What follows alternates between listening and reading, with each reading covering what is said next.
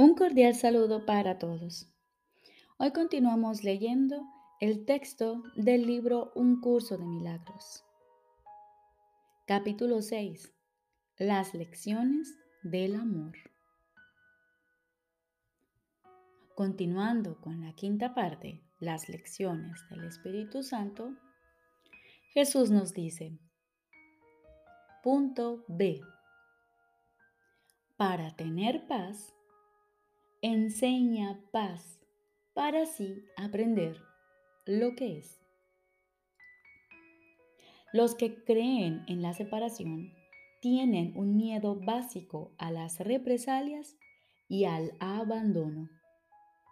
Creen en el ataque y en el rechazo, de modo que eso es lo que perciben, lo que enseñan y lo que aprenden. Estas ideas descabelladas son claramente el resultado de la disociación y la proyección. Eres lo que enseñas, pero es evidente que puedes enseñar incorrectamente y por consiguiente te puedes enseñar mal a ti mismo. Muchos pensaron que yo les estaba atacando, aunque es evidente que eso no era cierto. Un alumno desquiciado aprende lecciones extrañas. Lo que tienes que reconocer es que cuando no compartes un sistema de pensamiento, lo debilitas. Los que creen en él perciben eso como un ataque contra ellos. Eso se debe a que cada uno se identifica con su propio sistema de pensamiento. Y todo sistema de pensamiento se centra en lo que uno cree ser. Si el núcleo del sistema de pensamiento es cierto, lo único que puede extenderse desde él es la verdad. Pero si lo que se encuentra allí es una mentira, lo único que puede proceder de él son engaños. Los buenos maestros se dan cuenta de que solo los cambios fundamentales son duraderos, mas no comienzan en ese nivel. Su primer objetivo y el más importante es fortalecer en el estudiante el deseo de cambiar. Ese es asimismo no solo su último objetivo, sino también su objetivo final. Lo único que el maestro tiene que hacer para garantizar el cambio es estimular en el alumno su deseo de cambiar. Cambiar de motivación es cambiar de mentalidad. Y esto inevitablemente produce un cambio fundamental, ya que la mente es fundamental. El primer paso en el proceso de inversión o deshacimiento es el deshacimiento del concepto de obtener. La primera lección del Espíritu Santo es por consiguiente, para poder tener, da todo a todos. Dije que es posible que esto agudice el conflicto temporalmente. Y ahora podemos aclarar este punto aún más. A estas alturas todavía no percibes la igualdad que existe entre tener y ser. Hasta que no la percibas, tener te parecerá lo opuesto a dar. La primera lección, por consiguiente, parece encerrar una contradicción, puesto que la está aprendiendo una mente que está en conflicto. Esto quiere decir que hay deseos conflictivos y así la lección no puede aprenderse de manera consistente todavía. Lo que es más, la mente del alumno proyecta su propio conflicto y por lo tanto no percibe consistencia en las mentes de los demás lo cual le hace sospechar de la motivación de estos. Esa es la verdadera razón de que desde cualquier punto de vista, la primera lección sea la más difícil de aprender. Puesto que aún eres extremadamente consciente del ego en ti, mismo y respondes en ti mismo y respondes principalmente al ego de los demás, se te está enseñando a que reacciones ante ambos como si lo que realmente crees no fuese verdad. Repito, puesto que aún eres extremadamente consciente del ego en ti mismo, y respondes principalmente al ego de los demás, se te está enseñando a que reacciones ante ambos como si lo que realmente crees no fuese verdad. El ego, operando a la inversa como de costumbre, percibe la primera lección como algo de mente. De hecho, esa es su única alternativa, pues la otra posibilidad, que sería mucho menos aceptable para él, es obviamente que él es el que es demente. En esto, como en todo, los juicios del ego están predeterminados por lo que él es. El cambio fundamental tendrá lugar cuando el pensador cambie de mentalidad. Mientras tanto, la progresiva claridad de la voz del Espíritu Santo hace que sea imposible que el alumno no la oiga. Por algún tiempo, pues, recibirá mensajes conflictivos y aceptará los dos. La manera de escapar del conflicto que surge de dos sistemas de pensamiento que se oponen entre sí consiste claramente en escoger uno y abandonar el otro. Si te identificas con tu sistema de pensamiento, lo cual es inevitable, y aceptas dos sistemas de pensamiento que están en total desacuerdo, es imposible gozar de paz mental. Si enseñas ambos sistemas, que es lo que probablemente harás mientras los aceptes a los dos, estarás enseñando conflicto y también aprendiéndolo. Sin embargo, tú deseas la paz, pues de lo contrario, no habrías invocado a la voz de la paz para que te ayudase. Su lección no es demente, pero el conflicto sí. Entre la cordura y la demencia no puede haber conflicto. Solo una de ellas es verdad y por lo tanto solo una de ellas es real. El ego trata de persuadirte de que es a ti a quien le corresponde decidir cuál de ellas es verdad. Mas el Espíritu Santo te enseña que la verdad fue creada por Dios y tu decisión no puede alterarla en absoluto. A medida que empieces a comprender el sereno poder de la voz del Espíritu Santo y su perfecta consistencia, tu mente se dará cuenta de que estás tratando de revocar una decisión que se tomó irrevocablemente por ti. Por eso sugerí anteriormente que te recuerdes a ti mismo permitir que el Espíritu Santo decida en favor de Dios por ti. No se te pide que tomes decisiones descabelladas, aunque tal vez pienses que eso es lo que se te está pidiendo. Sin embargo, creer que es a ti a quien le corresponde decidir lo que son las creaciones de Dios no puede sino ser una locura. El Espíritu Santo percibe el conflicto exactamente como es. Por consiguiente, su segunda lección reza así para tener paz. Enseña paz para así aprender lo que es. Este es todavía un paso preliminar, puesto que aún no has equiparado tener con ser. Es, no obstante, un paso más avanzado que el primero, que en realidad no es sino el comienzo del proceso de inversión del pensamiento. El segundo paso es una afirmación categórica de lo que deseas. Es pues un paso encaminado a liberarte del conflicto, ya que significa que se han considerado las alternativas y se ha elegido la más deseable. Con todo, la expresión más deseable, entre comillas, aún implica que lo deseable tiene diferentes grados. Por lo tanto, aunque este paso es esencial para poder tomar la decisión fundamental, no es obviamente el último. No se ha aceptado todavía la falta de grados de dificultad en los milagros, porque nada que se desee completamente puede ser difícil. Desear completamente es crear. Y crear no puede ser difícil si se tiene en cuenta que Dios mismo te creó para que fueses un creador. El segundo paso, por lo tanto, es todavía perceptivo, si bien es un paso gigantesco hacia la percepción unificada que refleja el conocimiento de Dios. Al dar este paso y seguir en esta dirección, estarás avanzando hacia el centro de tu sistema de pensamiento, donde tendrá lugar el cambio fundamental. El segundo paso, el, progreso, es intermitente.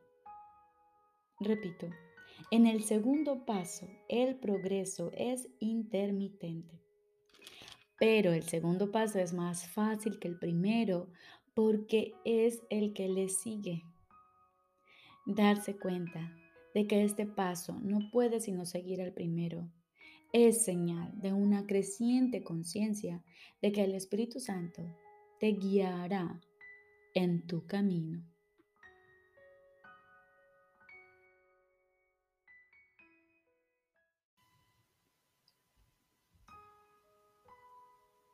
Ahora continuamos con el libro de ejercicios. Lección número 44.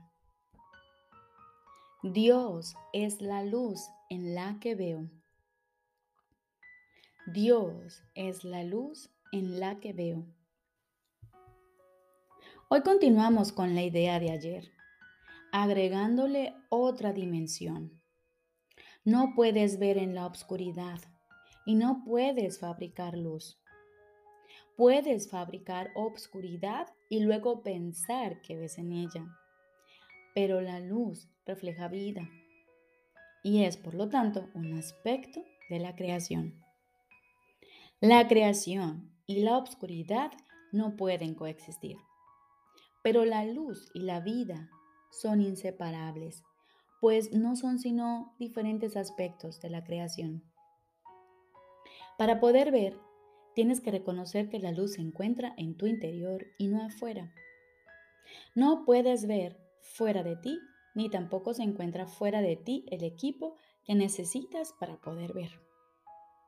Una parte esencial de ese equipo es la luz que hace posible el que puedas ver. Esa luz está siempre contigo, haciendo que la visión sea posible en toda circunstancia. Hoy vamos a intentar llegar a esa luz.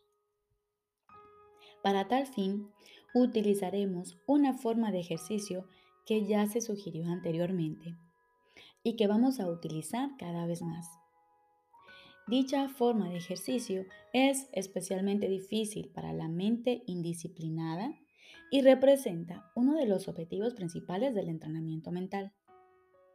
Requiere precisamente lo que le falta a la mente sin entrenar.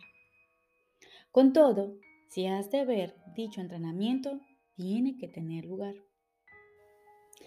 Lleva a cabo como mínimo tres sesiones de práctica hoy, cada una de 3 a 5 minutos de duración.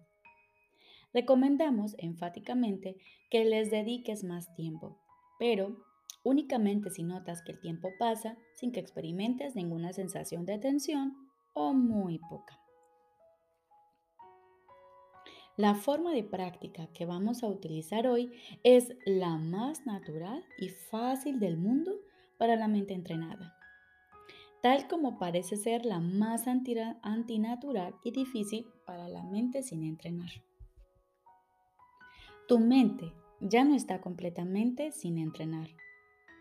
Estás bastante listo para aprender la forma de ejercicio que vamos a utilizar hoy, pero es posible que te topes con una gran resistencia. La razón es muy simple. Al practicar de esta manera, te desprendes de todo lo que ahora crees y de todos los pensamientos que has inventado. Propiamente dicho, esto constituye tu liberación del infierno. Sin embargo, si se percibe a través de los ojos del ego, es una pérdida de identidad y un descenso al infierno. Si te puedes apartar del ego, aunque solo sea un poco, no tendrás dificultad alguna en reconocer que su oposición y sus miedos no significan nada. Tal vez te, resulte útil recordarte a ti mismo de vez en cuando que alcanzar la luz es escapar de la obscuridad, independientemente de lo que creas. Al contrario, Dios es la luz en la que ves. Estás intentando llegar a Él.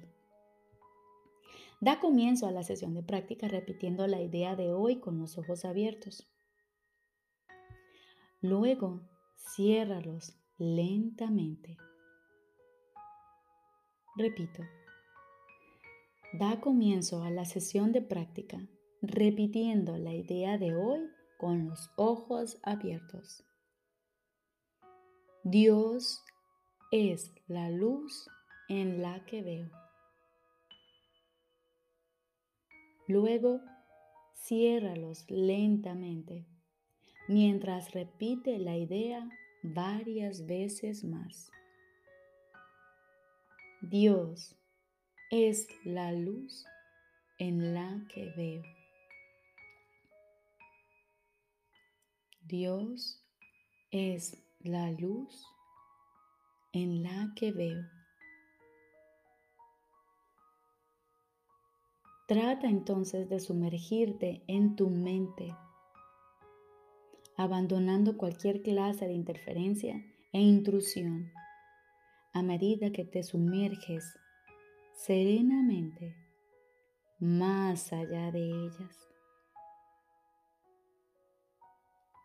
No hay nada, excepto tú, que pueda impedirle a tu mente hacer esto. Tu mente está sencillamente siguiendo su curso natural. Trata de observar los pensamientos que te vengan sin involucrarte con ninguno de ellos.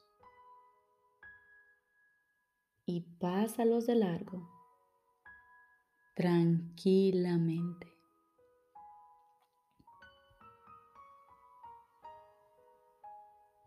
Si bien no se recomienda ningún enfoque en particular para esta forma de ejercicio. Sí es necesario que te des cuenta de cuán importante es lo que estás haciendo, el inestimable valor que ello tiene para ti, así como que seas consciente de que estás intentando hacer algo muy sagrado.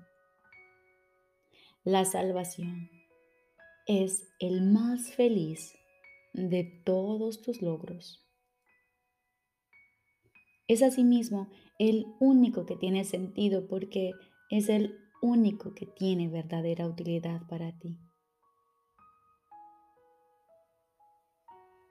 Si experimentas cualquier clase de resistencia, haz una pausa lo suficientemente larga como para poder repetir la idea de hoy con los ojos cerrados.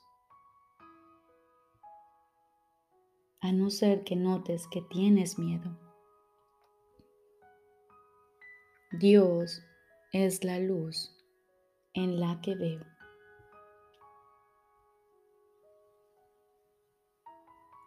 En ese caso, es probable que abrir los ojos brevemente te haga sentir más tranquilo si tienes miedo.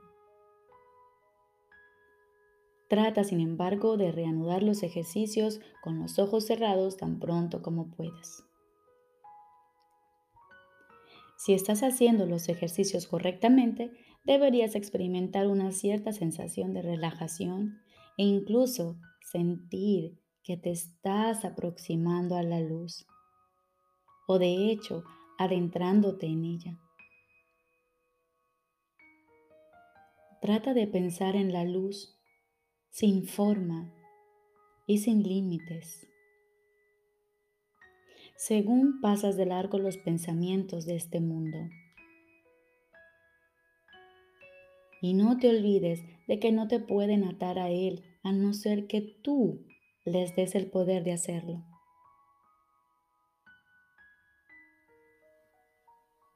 Durante el transcurso del día, Repite la idea a menudo con los ojos abiertos o cerrados.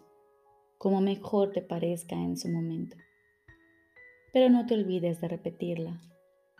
Sobre todo, decídete hoy a no olvidarte.